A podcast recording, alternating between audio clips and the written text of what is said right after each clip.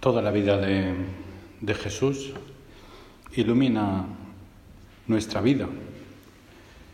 Y bueno, podemos meditar y meditar y meditar sin agotar ninguna de, de las escenas de su vida.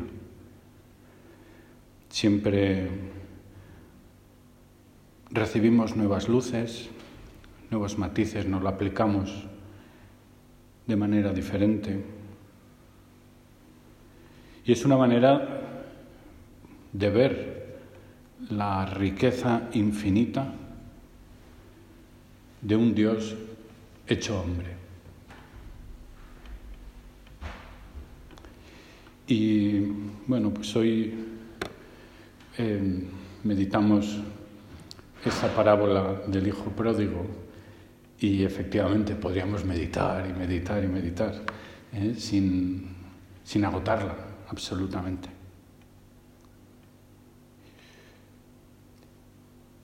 Cada vez que leamos la Sagrada Escritura, tendríamos que plantearnos esto. ¿Qué luces me vas a enseñar hoy, Jesús? ¿Cómo voy a poder reflejar en mi vida un poco mejor la tuya? Y, todos los días son muchos los encuentros que tenemos con, con la palabra del Señor. En los minutos que leemos el Evangelio, en, en el Evangelio de la misa, de cada día, tendría que dejarnos y nos deja, ¿verdad? Porque porque luego cuando hacemos nuestra oración, pues nos vienen todos esos flashes. O cuando estamos en nuestra vida ordinaria, siempre con el punto de referencia de imitar cada vez mejor al Señor. Es la riqueza infinita de un Dios hecho hombre, de un Dios hecho palabra. Solo tú tienes palabras de vida eterna. Y bien, y continuamos meditando pues la, la parábola del hijo pródigo desde otras perspectivas, porque tiene muchas. Eh, leíamos esta mañana en el libro de meditaciones que, que el evangelista nos propone eh, tres parábolas de, sobre la misericordia para enseñarnos la misericordia de Dios, ¿no? el dragma perdido, la oveja, descarriada, el hijo pródigo. Como el Señor eh, eh, hace un esfuerzo pedagógico para que todo el mundo lo entienda. ¿no? Me acuerdo una vez que, eh, estando en Pamplona, un día alguien pues, se fue de excursión y, volvió y dijo, oh, tengo una anécdota. Y dice, pues nada, que estábamos ahí en el monte Echarria, no sé qué monte, y, y entonces pues encontramos un pastor, pastor de ovejas. Y entonces hubo uno que va y le pregunta, eh, y buen pastor, ¿qué hace usted cuando se le descarriga una oveja? ¿No? Cuando una oveja se le pierde y tal, y usted la ve, y, va usted detrás de ella y la coge y la cae. Yo, que va, le doy una patada de cala que corra hacia el rebaño. ¿eh? Eh, bueno, eh, Así somos, ¿eh? así somos. Pero a lo mejor a ese pastor le venía mejor la parábola de esta del hijo pródigo, a lo mejor ¿eh? la de la dracma perdida, no sé. A los catalanes igual la del drama lo entienden perfectamente, ¿no? ¿Eh? O sea que como los pastores navarros la de la oveja, no, no sé, cada uno ahí. Ahora todos con la parábola del hijo pródigo seguro que conectamos.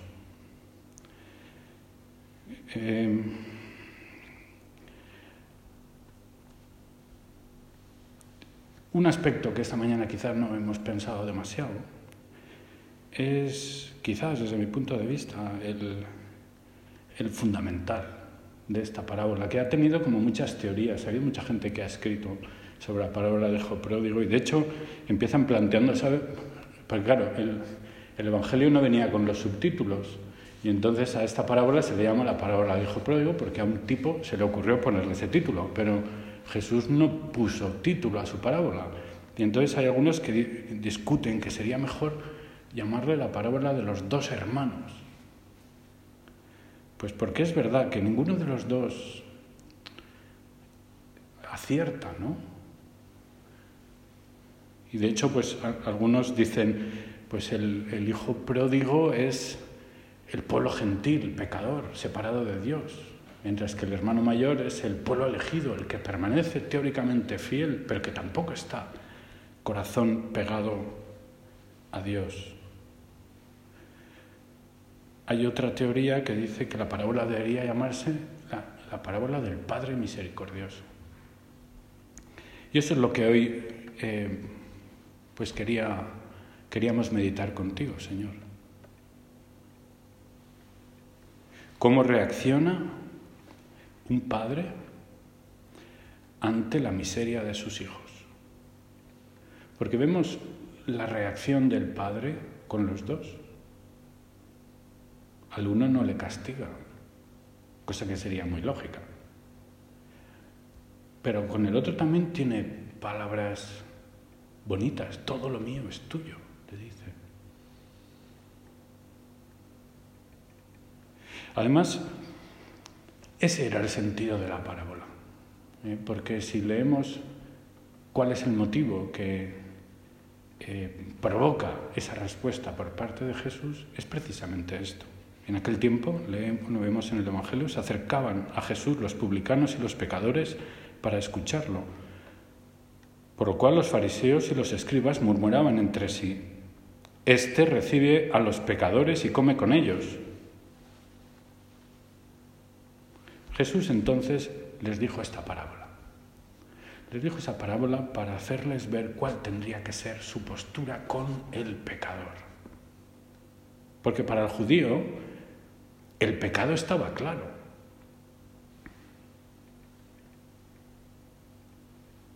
Dios dijo a Adán,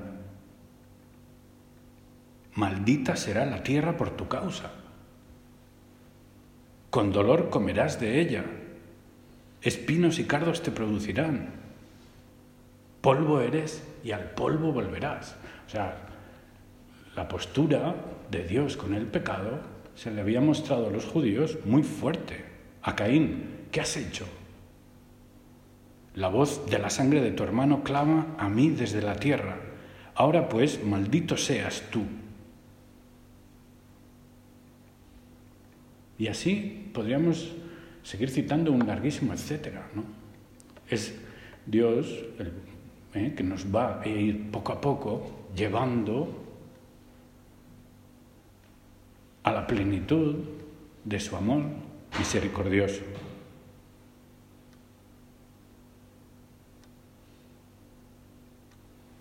¿Os acordáis ¿Te acuerdas de, de, ese momento también en el Evangelio en el que alguien ve a un tullido y le pregunta al Señor, Jesús, ¿quién pecó, este o sus padres? Porque si tenía una desgracia era pues porque había pecado alguien. Sin embargo, desde el principio ya estaba, ¿no? Ahora es así, pero vendrá un momento en el que se manifestará el amor, en el que las faltas serán perdonadas, en el que olvidaré vuestros pecados, Israel y como por medio de los profetas leíamos en la primera lectura hoy. ¿Qué Dios hay como tú que quitas la iniquidad y pasas por alto la rebeldía de los sobrevivientes de Israel? No mantendrás por siempre tu cólera, pues te complaces en ser misericordioso. Volverás a compadecerte de nosotros. Aplastarás con tus pies nuestras iniquidades arrojarás a lo hondo del mar nuestros delitos. Esto como si, como si el pecado fuera algo externo a nosotros, como si fuera un mal del que nuestro Padre Dios nos defiende. Y es así. El pecado entró por la acción del diablo. Nosotros somos víctimas y Dios nos ve así. El pecado es malo. Primero, para mí, que soy el que lo hago. Y por eso Dios nos defiende del pecado, nos anima, nos guía y a veces nos da una patada, como el pastor de Navarra. Y aquí en esta, frase es, a mí me, parece ¿no? que es como una manifestación de, Dios como muy pedagógica con sus hijos pequeños, ¿no? para que nos quede claro la maldad del pecado. Aplastarás nuestras iniquidades, arrojarás a lo hondo del mar. Recuerdo una vez, eh, estaba dando clase de religión a niños pequeños de seis años. Un niño de seis años es un niño de seis años. Y, siempre empezábamos rezando. Nos poníamos de pie y rezábamos en el Padre. Y uno de ellos rezaba. Y entonces el que rezaba, de repente empezó a gritar. ¡Ah, ah, ah, ah! Y era como si llevara algo dentro, ¿no? Y yo estaba delante, estaba delante mío y entonces le cogí directamente del jersey y de todo y tiré para arriba y le quité todo. todo y, y salió un abejorro, pero así de grande, ¿no? Y entonces estaba toda la clase absolutamente alterada. Y, y entonces, bueno, son niños pequeños. Y cuando eres profesor de niños pequeños tienes que ser un poco encantador de serpientes. ¿eh? Entonces, en ese momento me vino una inspiración y entonces cogí el jersey y agarré el abejorro y me puse a gritarle, ¿tú qué has hecho? ¿Te has metido con mi amigo? Fulanito antes, pues ya verás lo que te voy a hacer. Entonces abrí la ventana, lo tiré fuera ¿eh? y le dije, no vuelvas a entrar. Y, entonces, y cerré la ventana y entonces ya todos los niños... Y me venía a la cabeza, perdón, eh, cuento esta anécdota porque son las 3.45 ¿eh? y hay que... y hay que pero con, con esta idea, ¿no? Que el pecado Dios lo quiere echar fuera, lo quiere aplastar.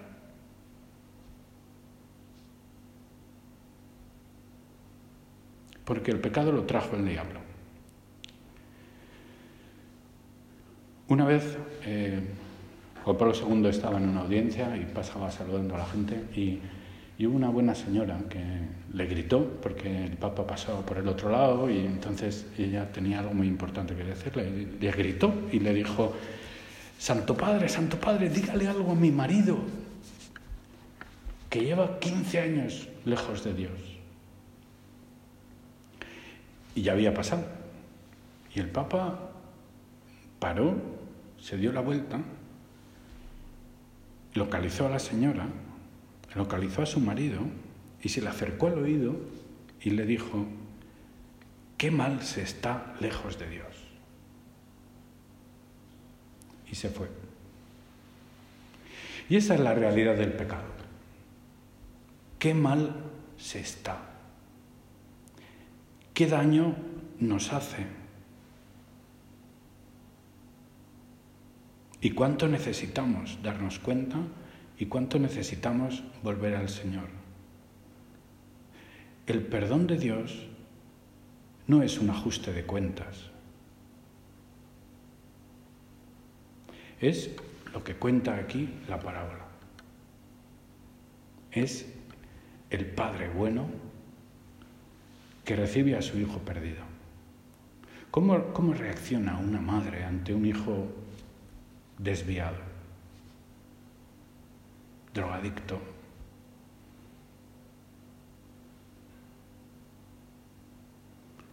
Veíamos el otro día una película esta de Billy el Niño, ¿no? ¿Qué dice el padre de Billy el Niño? Era un chico bueno. Tuvo mala suerte, robó un pollo. Y ahí se, dobló, se torció todo. Bueno, así nos ve Dios. ¿eh? Em,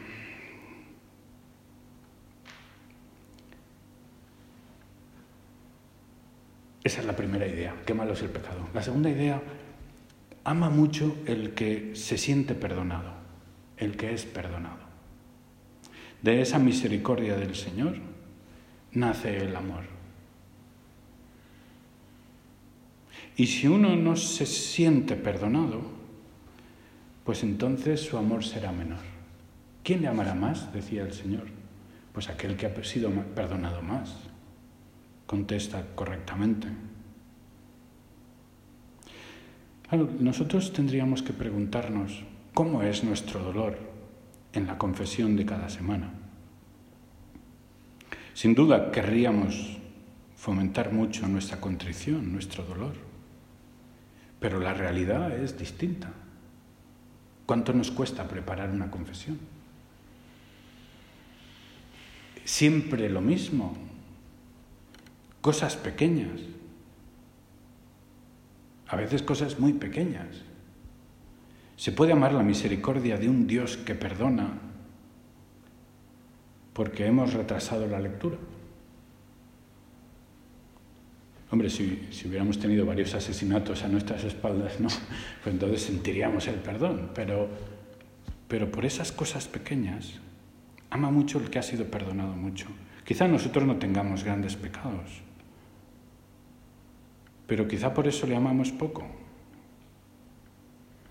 Los santos amaban mucho, quizá porque veían sus faltas amplificadas ¿Exageraban sus faltas? No, ¿eh? la respuesta es no. Veían más porque amaban más. Si amáramos más, veríamos más.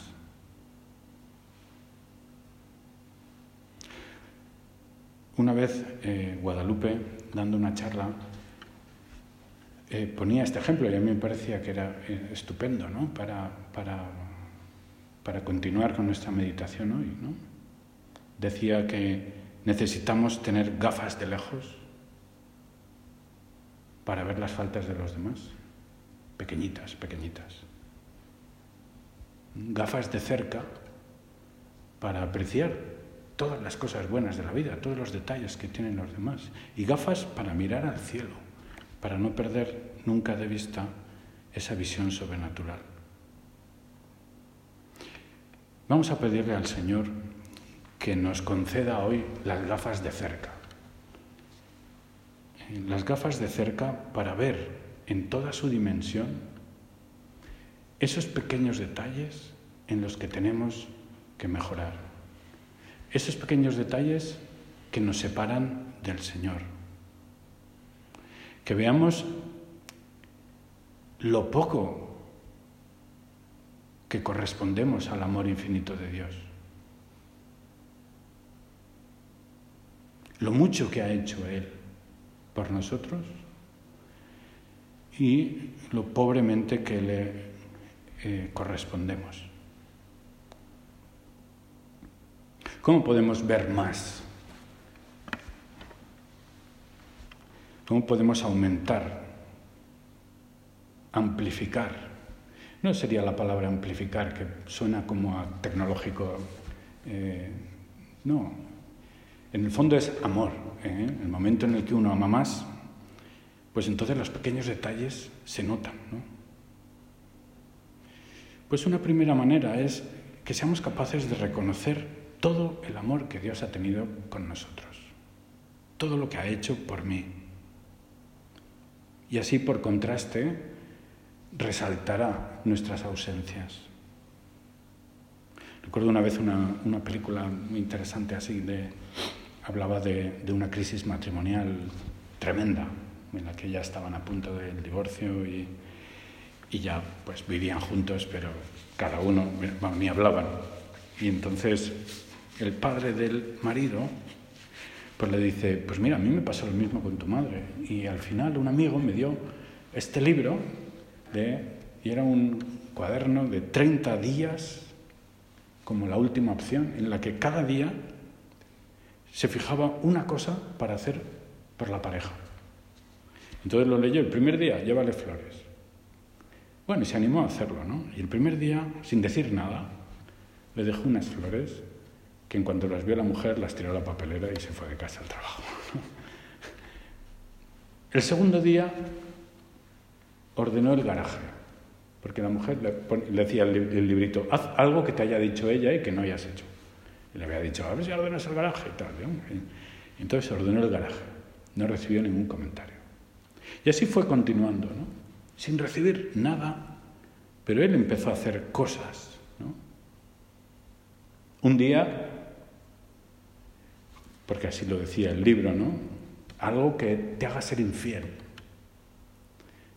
Y bueno, y él pues, pues era un poco adicto a la pornografía y entonces pues un día cogió el ordenador y lo tiró al contenedor. Y ella le vio tirar el ordenador al contenedor. Este está loco. Bueno, luego pues eh, ella pues, necesitaba dinero por su padre que estaba ingresado y él pues, le hizo una transferencia sin que lo supiera ella. Y bueno, como son las películas, ella pensó que era otro amigo que le había dado el dinero, entonces hay un momento de. Hasta que un día ella se da cuenta de que ha sido su marido. Y entonces relaciona todo.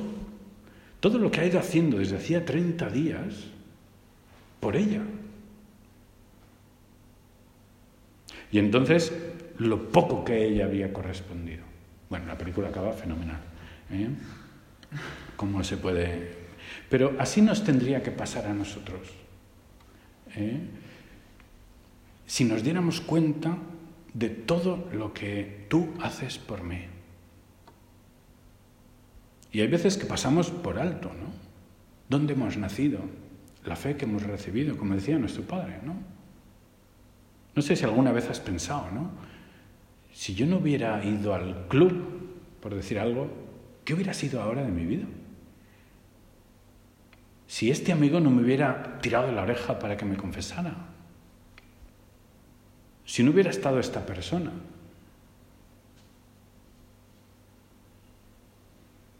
damos gracias a Dios por todo esto, por todas las ayudas recibidas. Lo vemos como misericordias del Señor, como cuidados del buen pastor que guiaba nuestros pasos. Porque en el momento en el que nos demos cuenta, en ese momento llamarán la atención nuestras pequeñas faltas, dolerán más.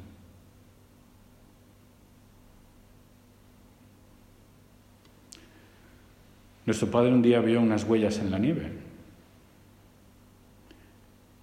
y cambió su vida.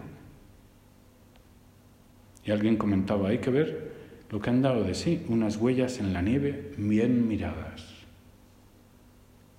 Pues vamos a pedirle al Señor ¿eh? que sepamos ver, que sepamos ver todo lo que haces por nosotros, las cosas buenas,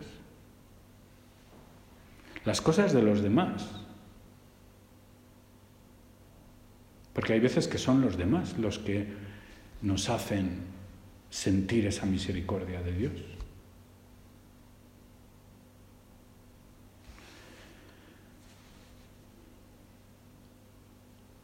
Hay un, autor que se llama Leo J. 13, se lee así, literal, no sé cómo se pronuncia, que cuenta una anécdota que nos puede venir bien.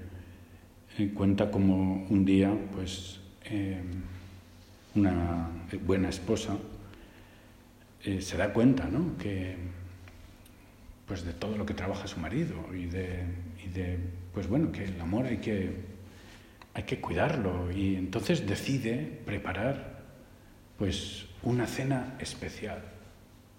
entonces lo que más le gusta a mi marido es esto, y entonces va a comprarlo y lo prepara, en una comida trabajosa. Entonces coge el mantel, que está un poco sucio, lo mete en la lavadora, las servilletas pues ya de paso también, y luego pues mira, pues, pues voy a poner una vela, y ahí no tengo vela, y se va a comprar la vela, y, así va preparando todo el día la cena, ¿no? Y cuando ya lo tiene todo, pues Tindon se ha arreglado, se ha pues peinado, todo, ¿no? Podemos alargar la anécdota lo que queramos. Eh, y entonces Entra el marido hecho un eh, embalado y le da un beso en la mejilla. Hola, cariño, ¿qué tal? ¿Cómo has pasado el día? Mira, oye, que me he encontrado con Federico y me ha invitado a jugar un pádel. Entonces, pues mira, como hace tiempo que no juego y tal, pues mira, mientras ya se va a la habitación, coge la, bolsa de deporte. Entonces, pues mira, me voy a ir a jugar al pádel y luego tomaremos algo por ahí. No me esperes a cenar, ¿vale, cariño? Bueno, adiós, un beso y pum, y sale, ¿no? Bueno, pues eso es lo que nos pasa a veces a nosotros, cuando no nos damos cuenta de lo que el Señor hace por nosotros.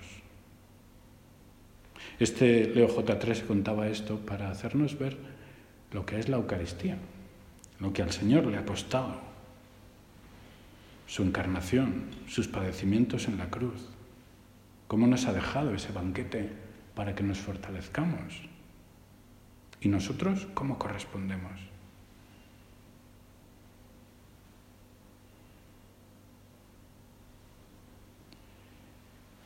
Señor, ayúdame a que me dé cuenta, a, no vivir empanado.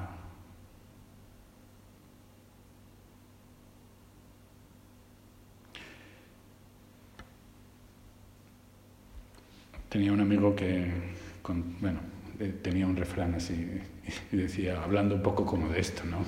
Y dice, pues una cena y nadie dice, mira, más vale cenar dos veces ¿eh? que dar explicaciones de que ya he cenado y tal.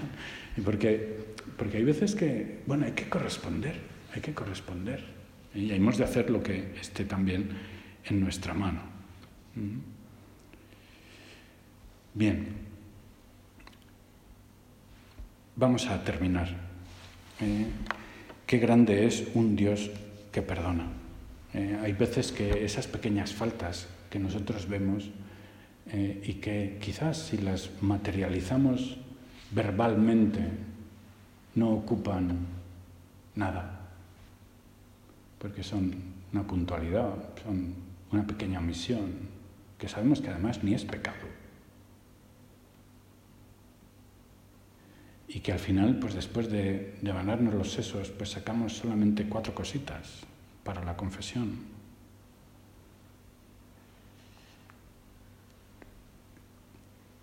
Em, pues aunque no podamos verbalizar más, lo que sí podemos es poner mucho amor.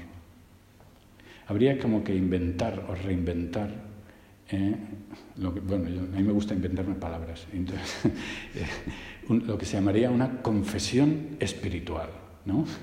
que sería, mira Señor, yo solo puedo decir estas cosas, pero amor, dolor, por mis pecados, que los tenemos pasados, pero que están ahí.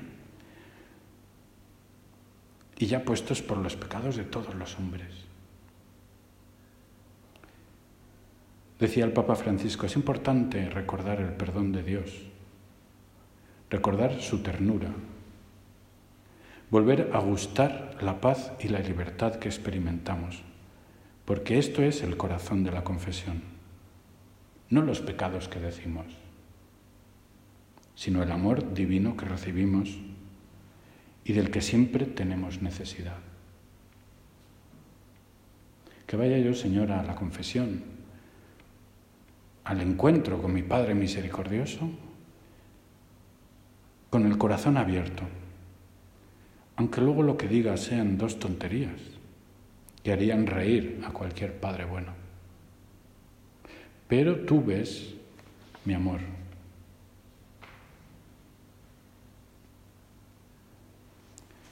Pienso que Jesús, hombre, aprendería lo que es la misericordia de su madre.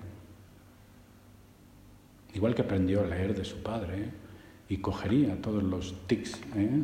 típicos tonos de voces, pues también la Virgen María le enseñaría a tener misericordia con los pobres, con los pecadores, a ser receptivo, a sonreír, a acariciar. Cristo, hombre, necesitó de una madre para sostener su corazón de carne. Dios sostenía su divinidad. La Virgen su humanidad.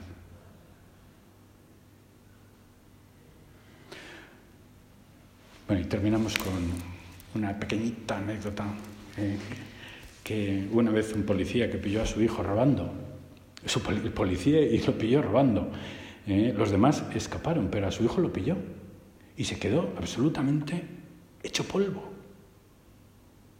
Lo llevó a una iglesia, lo metió, lo sentó en el banco y en voz alta le dijo a la Virgen, Madre, aquí te dejo a este hijo sin vergüenza, a ver qué haces con él. Y se fue. El chico se quedó removido y años después pues cambió de vida, entró en el seminario, se ordenó sacerdote. Y este padre dijo, Madre, no sabía que tú ibas a tomar tan en serio. Bueno, esa es la actitud de nuestra madre. Vamos a pedirle a María, refugio de los pecadores, que nos acoja también en su regazo eh, para presentarle a Dios nuestros buenos deseos, nuestra contrición y en el fondo nuestro amor.